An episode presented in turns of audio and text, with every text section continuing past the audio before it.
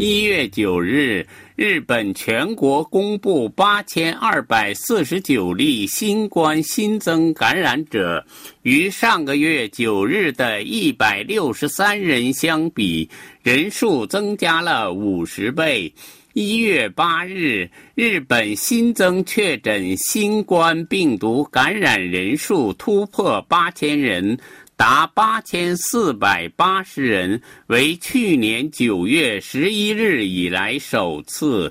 冲绳县感染一千七百五十九人，连续三天最高。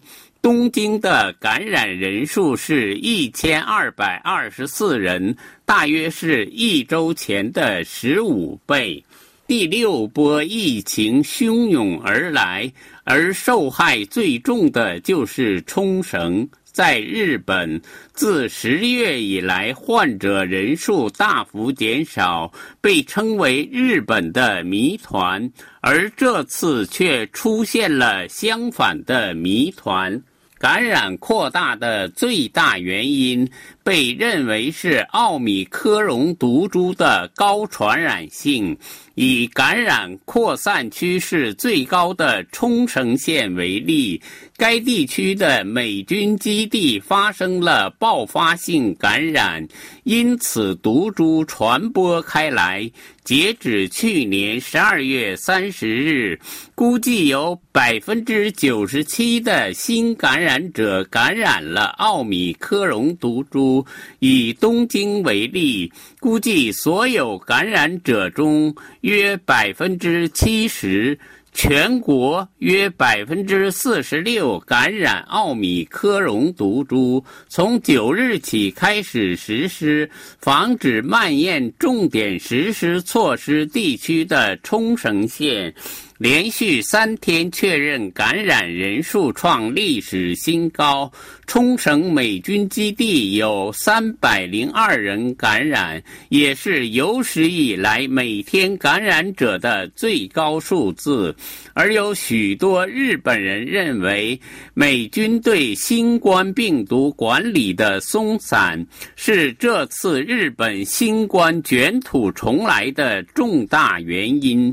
最近驻日美军基地新增感染者的比例接近每周十万人中两千人，为全球最差水平。针对美军海军陆战队驻冲绳基地新冠肺炎疫情的蔓延，日本外相林方正十二月二十四日在日本外务省记者会上表示，美军驻日本所有军事基地自九月以来。感染控制有所放松，士兵从美国等出国时没有进行新冠检查。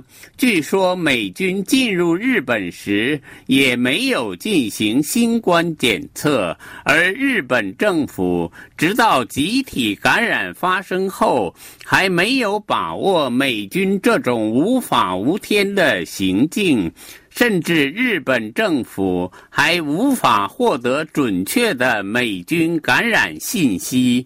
作为事实上的治外法权的美日驻军地位协定的存在，造成这种现实。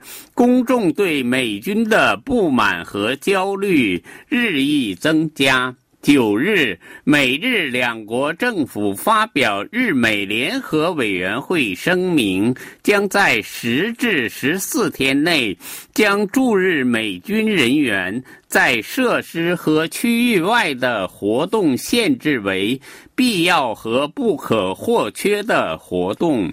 这种日本大规模的感染的卷土重来，来源于美军的认识，正使日美同盟受到严峻考验。以上东京专栏由法广特约记者楚良一撰播。